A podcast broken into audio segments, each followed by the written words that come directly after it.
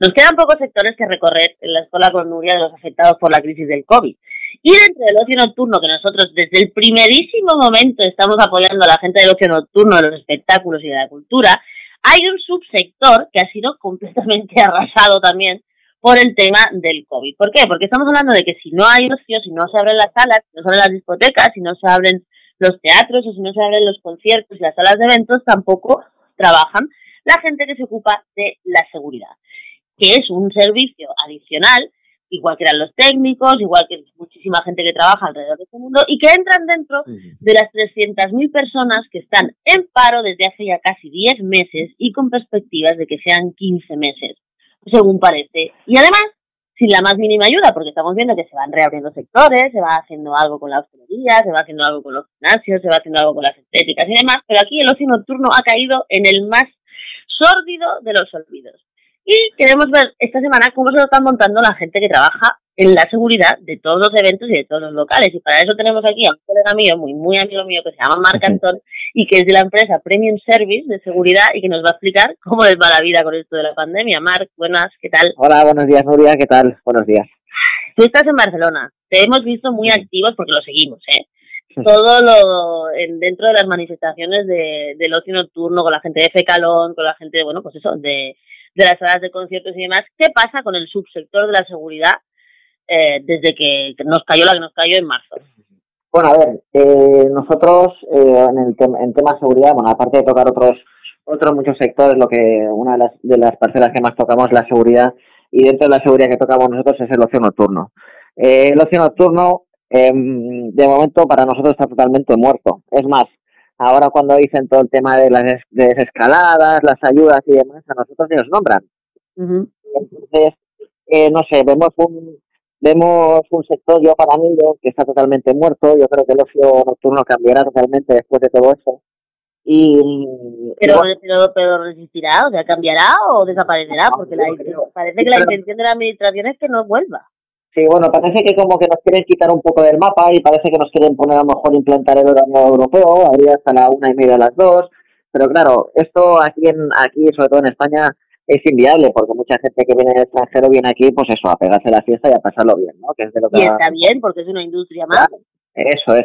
Aparte de todo eso, la gente, claro, mucha gente eh, solo ve el ocio nocturno como una fiesta, como que yo que solo trabajan los porteros, los socios, los camareros y tal, no, no, es que el ocio nocturno arrastra muchísimas más empresas, arrastra empresas de limpieza, empresas de mantenimiento, eh, distribuidores de bebida, distribuidores de, comida también, y bueno, es un sector totalmente tocado. Aparte, bueno, particularmente nosotros como eh, las ayudas que quieren dar al, a los nocturnos son ridículas. Piensa que al, al, al creo, si no quiero recordar, una persona que paga 40.000 euros de alquiler, que por cierto ya pues de momento nueve meses cerrados, a esta persona le van a dar 4.000 euros. Con eso no tienes ni para ni para ni para pagar el, el, el, para pagar el autónomo, vamos. Nada, nada, no tienes para pagar nada.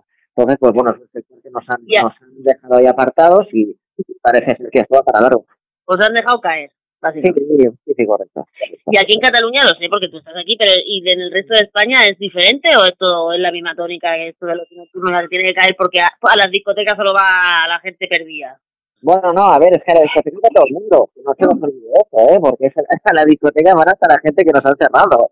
O sea, eso, tendría, eso tendrían que verlo. O sea, nosotros en las manifestaciones que estamos haciendo, bueno, eh, podemos, podemos eh, yo puedo compartir mm, unas cosas o, o, o no puesto adecuar otras, pero lo que pasa, lo que, lo que está claro es que lo que tienen que hacer es darnos dinero para sobrevivir. Bueno, a nosotros como empresa no, pero a los clientes, a clientes míos, amigos que tienen locales, tienen que dar dinero para sobrevivir. Porque, vale, está claro que em, a nosotros ni nos nombran, está bien, pero es nosotros como ocio nocturno tenemos planes para poder abrir y es que no nos, no, no, no se nos escucha. El otro día se formó una polémica y ya empezaron a señalarlos otra vez como si fuera lo peor de lo peor mm. con el acto de protesta de que se hizo en Barcelona. Lo explico un poco para que nuestra audiencia, como en todos lados, no lo sepa. En Barcelona el sábado pasado fue, eh, se parceló la Plaza Cataluña mm. como si fuera una discoteca al aire libre para que en, en, manteniendo la distancia de seguridad y en grupos de seis personas eh, como si fuera una discoteca, haciendo un simulacro de discoteca. Hubo y la gente se lo pasó de coña, muy bien, yo lo vi, envidia total que me dio porque no estaba en el municipio y no podía ir, y estuvo muy bien y no hubo ningún problema que yo sepa.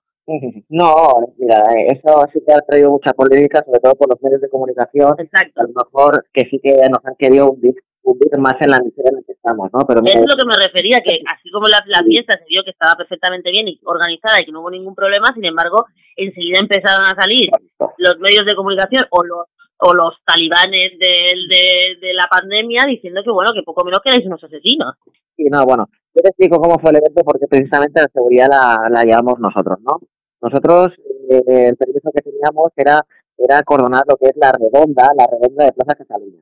La redonda del centro, ¿eh? No de toda Plaza Cataluña. Entonces, claro, nosotros pusimos una, unas cintas balizadoras por, por toda la redonda, pusimos lo que son controladores de acceso para que, para que nadie pudiese pasar ese, ese límite. En la puerta estábamos poniendo lo que es el gel hidroalcohólico, estábamos tomando temperatura y sobre todo eran grupos de seis, todo, todo era reservado, no, no podía ir por la calle y con una parcela todo era reservado, era un grupo de seis y cada, y cada parcela estaba con su instancia de seguridad correspondiente. Pero claro, nosotros nos encargamos del espacio. O sea, lo que pase de la, de la, de, la cinta balizadora eh, para el otro lado no es faena nuestra. Esto es, esto es un claro ejemplo de, por ejemplo, de una discoteca, ¿no? Nosotros nos encargamos de hacer puertas para adentro, pero de lo que pasa de puertas para afuera, eso no es faena nuestra, esto es faena ya de la policía que mucho y no estaban haciendo, no, no, no, no estaban haciendo que deben de hacer. Ya, pues, pues, vas para allá, oye, ponte la mascarilla, oye, no se puede beber en la calle. Es un claro ejemplo de lo que, de lo que es una fiesta controlada en, en el ocio nocturno y el botellón que ahora es lo que está todos los cierres de las discotecas y demás. Exacto. Así, paradójicamente, se pudo demostrar que si las, salas de fiestas pudieran abrir, las, el ocio no tendría ningún problema, y sin embargo, si mantienen esta, manera, esta manía de no querer que nadie salga, pues la gente va a volver a juntarse igual en la calle o en las casas, ¿no? Eso, correcto. Que ahora está, bueno, pues eso, ¿no? Mira, yo precisamente vivo aquí en una zona en Castelldefels que son pisos de alquiler y aquí cada fin de semana hay fiestas, que no se pueden ir dormir, una pasada. Entonces, pues bueno, yo creo que, que se deberían de estar con nosotros llegar a un acuerdo y, la gente pues volvería a salir y los estas se disminuirían pero considerablemente. Pero porque ha habido propuestas por parte de la gente de las, de las, sobre todo de las salas y demás, de incluso cargar ellos con el coste de hacer mm, pruebas rápidas a, la entrada de la sala y garantizar la seguridad y ni siquiera han, sido tenidas en cuenta en este caso por la Generalitat, ni por el Ministerio de Sanidad, supongo.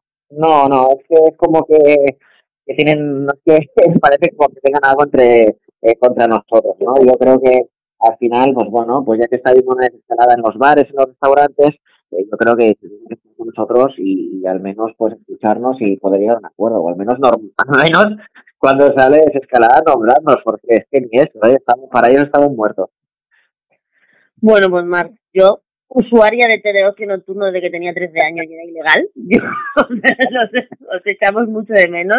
Esperamos que las administraciones tengan algo que algo que aportar a esta historia, porque si no, ¿cuál es el plan? Cerrar y punto. bueno, yo creo que cuando por fin se pueda abrir, que yo no lo veo no lo veo claro, yo por lo que estoy viendo y escuchando, quizás hasta verano eh, no nos dejan abrir y luego después de, en verano habrá la desescalada, o sea, para que, para que un negocio funcione al 100%, yo creo que tardaremos un año y pico, ¿no?